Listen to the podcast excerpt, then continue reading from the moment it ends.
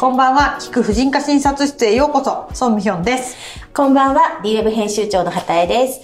今日は初めてリー編集部からゲストを迎えております。リーリビング班のまろみです。こんばんは。B のリビング班でライフスタイルや読み物などを担当しているまろみです。昨年ローンチした集英社の体、心、性について扱うウェルネスサイト、良いの委員も兼任しています。それもあって、あの性性や健康に関する特集を担当することも多いんですが、私自身もまだまだあのこういう女性の体や性にまつわることは勉強中なので、孫さんの確かな見識をとても頼りにさせていただいておりまして、どうもどうもどうもありがとうございます。ご著書などをいつもあの教科書のように拝読しております。もうどんどんこの医者が教える女体女体か。女体大全とかもね、はい読んでもらって、もう良いのはい、勉強してます。教科書にありがとうございますはい、はい。もう編集部も必須なので。はい。ね。はい。さて、そうさん。ということで、2ヶ月ぶりのセックスレステーマでございます。はあ、そうですか。畑井さん好きですよね、セックスレス。いやいや、違いますよ。読者に求められているということなんです。あーまあ先月はね、一人でやってるとセックスレス会なかったんで、はいそしたらほら、本誌の方にセックスレス妊活の壁なんていう特集がありまして、はい、すごい特集ですね、これは。本誌自体はもうね、あのー、1ヶ月で、紙の方は店頭からないんですけれども、あの、電子版とかで読めるんで、ぜひチェックしていただきたいんですけれども、すごい特集です。はい。そうなんです。これを担当したのが、まるみさんということで、はい。そもそもこちらの特集ってどんな感じで編集会議になってたんでしょう、はい。えっと、やっぱりセックスレスだけど妊活中。まあ、つまり子供が欲しいけど、セックスはご無沙汰どうやってレス解消すればいいの？みたいな悩みって、結構密かに、まあ、仲のいい友達とかだとよく聞くよねっていう話で盛り上がって、で、あの、まあ、セックスレスについては、あの、本誌の方でも過去にも特集したことはあったりしたんですけど、あの、まあ、夫婦が納得してたり、状況的にもう、あの、子作りはいいかなっていう場合は、セックスを頻繁にしなくてもいいと思えるんですけど、今子供が欲しいっていう希望があったり、まあ、あと年齢的にタイムリミットがあったりすると、やっぱり夫婦で気持ちのすれ違いまで出てきたりして、セックスレスバッド妊活中っていうのはより深刻で解決が難しい悩みだよねっていう話ですごく盛り上がったんですよね。まあ、あるあるなんですけどね。でも、このさ、二、つの言葉がつながるってあんまりないよそれね。これ検索してみたんですよ。うん そしたら、あの、うんセックスレスだけどみたいなお悩みもあるんですけど、セックスレス妊活をひワンワードにしたのはマルシー D です。やったー、取りますかね、マルシいや、だっていっぱいいるでしょ。流行るでしょ。流行るるよねなんかやっぱり医療機関にはそういう人いっぱい来るもん。ですよねセックスレスだけど妊活、妊活中。でも、夫は不妊治療にはなんか協力的じゃないみたいな。え、どうするみたいな。すごい。いっぱいいて。そういう人いっぱいいるんだ。なんかセックスもしないし、なんか不妊治療も嫌だみたいな、そこまでしたくないって、なんやねんみたいな。それでどうやって子供を持つんだっていう話なんですけれども、結構ね、そういうことがいろいろ書いてあるわけです。書いてあるんですよね。こちらにもねでちなみに、リー読者への最新アンケートもね、掲載されてるんですけれども、まあ、あの、前々からこの連載でも言っているように、リー読者の6割はセックスレスなわけですよ。で、マロミからデータをもらって、その中でね、本誌に載っていないけれど気になる数字を私も集計してみたんですよ。で、すでにやっぱりお子さんがいる人のセックスレス率は高いだろうなと思って、えっと、調べてみたら66%。おー。まあでも、全体6割がセックスレスなんでそんなもんかと思ったら、いない人でも55%もレスでした。そうさん、この数字ってどう思われますか？いや、割と一般的な感じなんじゃないですかね。大体どんなアンケートでも6割ぐらいがセックスレスなので、で、いない人の方が、まあ、セックスには日本のね、住環境だと不利だったり、忙しかったりするから高いだろうし、まあまあまあ、多分日本の縮図じゃないですかね。まあそうかもね。そうですね。まあごく普通の状態なわけですね、これが。これを普通と言っていいかわからないですけれどもね。そう。で、読者がセックスレスになった理由っていうのがきちんと出ていて、1位が出産後、育児や仕事で忙しくてそれどころではない。2位、夫が求めてこない。これね、言いたいことがたくさんあるけど。3位、仲はいいしスキンシップあるけれど性欲が湧かない。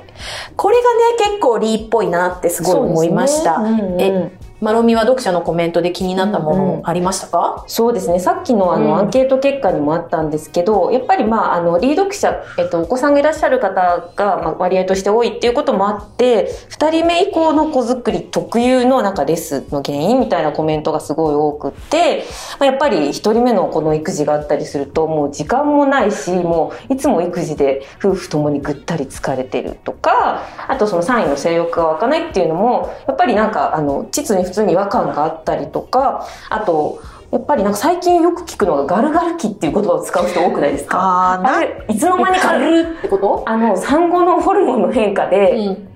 あ、これは正しいのかちょっとわから全然ないんですけど。正しくないと思うんですけど なんかどこか忘れたけどある媒体が産後ガルガル期っていう言葉を作って、で産後ガルガル期っていうのがあって孫さん解説してくださいっていやあんたらが今作ったよみたいな。本当にで別にホルモン的にガルガルするわけじゃないと思うんですけどなんかその人がイライラしたりとかしてるのを勝手にホルモンのせいとか動物だからみたいに言うのどうなのと思うんですけど絶対掘り下げると裏にはいろいろあると思うんですよね。なんか育児への不参加とかゆっくり休めてないとかあとはそのねよく姑が何かしようとすると触らないでガルガルガルみたいになるとか言うけどそれだって絶対に無遠慮なこと言ってるからじゃないのとか思うし。なので、そのガルガル期っていう言葉は最近勝手に作っただけじゃね？みたいな。で、ちょっとキャッチーだから勝手に他の人も作ってるんじゃね？みたいな感じだと思うんですけど、まあ、基本、繰り返しになりますが、何回もこちらでも言ってると思いますけど、産後というのはですね、まあ、こう、まず排卵とかも止まって、性欲のホルモンが湧かなくなるんですよ。で、まあ、傷もあるし、えー女性ホルモン、エストロゲンも低下して、膣は乾くし、感度は下がるし、で、こう、育児もあるし、まあ、女性はセックスしたくなくなる時期なんですよね。特にやっぱり母乳出してるとホルモンの関係もありますよね。そうですね。母乳を出してると、うんこう排卵が抑えられやすくて、うん女性ホルモンが下がった状態が続きやすいんですよ。なので、セックスには不利で、うんなので、例えば夫側がですね、もうそろそろいいだろみたいな感じでも、はぁみたいな感じになって、そこで男はナイーブだから、なんかその一回断られると、もう俺誘えないみたいになって、最初にお前が断ったからとか、ああじゃあこうじゃ、みたいなことになるんですよ。そこね、ずーっとね、セックスレステーマの中で出てきてるんですけど、性欲のギャップ？夫婦間の。そうですそれがね、高いところで一致してても、低いところで一致しててもいいんだけど、なかなかうまくこうね、そうなんですよいかないですよね、高い低いがね。基本的には夫側の方が高いんですよね。生物学的にはね。うんただなんかその性欲のそのギャップだけじゃなくて、子作りというか子供が欲しいっていうその熱意にもギャップがあそれめっちゃある。ね。でもそこはもうすり合わせるしかなくない？そうですね。そこがなんかよくあるんですけど、なんか妻側、まあ逆もあるかもしれないけど、妻側はすごい子供が欲しいけども、夫側がそれほど欲しいと思ってない、どうしたらいいですかとか言われても、そんな夫婦間のことで、それはちょっと旦那さんも子供ある程度作りたいって思ってくれないと、魔法は使えんし、感じなんですよね。確かに。いや、でも本当一人産んだら旦那の方は満足しちゃって、私は可愛いから二人も欲しいんです、私の年齢もあるし、みたいなカップルはすごいいっぱいあって、その辺はちょっと、なかなかね、カップルごとに、いね、すり合わせないと。まあね、それもあるけど、この私2位の夫が求めてこないっていう、この受け身感、ちょっとすごいなと思ったんですけど。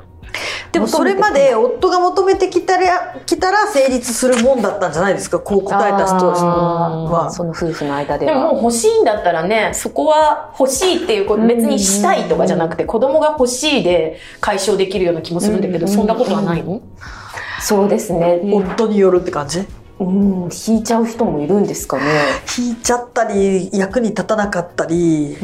なんかい、いろいろ。確かに、あの、作らなきゃい。けないでプレッシャーか。うんそうだね。うんその男性の方もプレッシャーを感じて、あの ED 気味になってしまったっていう声とかも多かったし、うんあと最後までできなくなってなんか夫を責めてしまったみたいなエピソードも結構多かったですね。やっぱ男性側も子供を作るため作らねばっていうプレッシャーは。であのセックスできなくなるっていうか難しくなるケースも多いいやもうそれめっちゃ多多いですよ。妊活 ED 妊活 ED。それも一つテーマになりそうだな。いやめっちゃ多いと思いますよ。いやなんか昔こう男友達わーって飲んでる時になんかそのうちの一人の奥さんから「今日は早くは帰ってきてねハート」みたいなメールが来てで「うわ来た」とか言ってでみんな見て「うわお前偉いなこれで帰ったらできる。うわ俺無理」みたいなことみんなが言っててこれが男の本音かと思って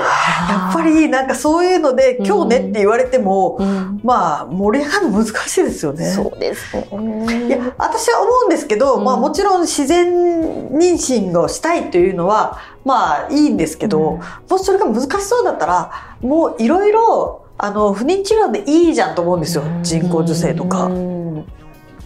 なのでなんかこれにこだわりすぎるとなんか時間だけが経つのかなっていう気はしますけどね。そうかも。ねということで、じゃあ次回は、じゃあ不妊治療が解決策になるの？みたいな、ちょっと対策編、はいあの、本誌の方でもやっているんですけれども、えっ、と、お話ししていきたいと思います。楽しみですね。はい。はいまた来週もよろしくお願いします。よろしくお願いします。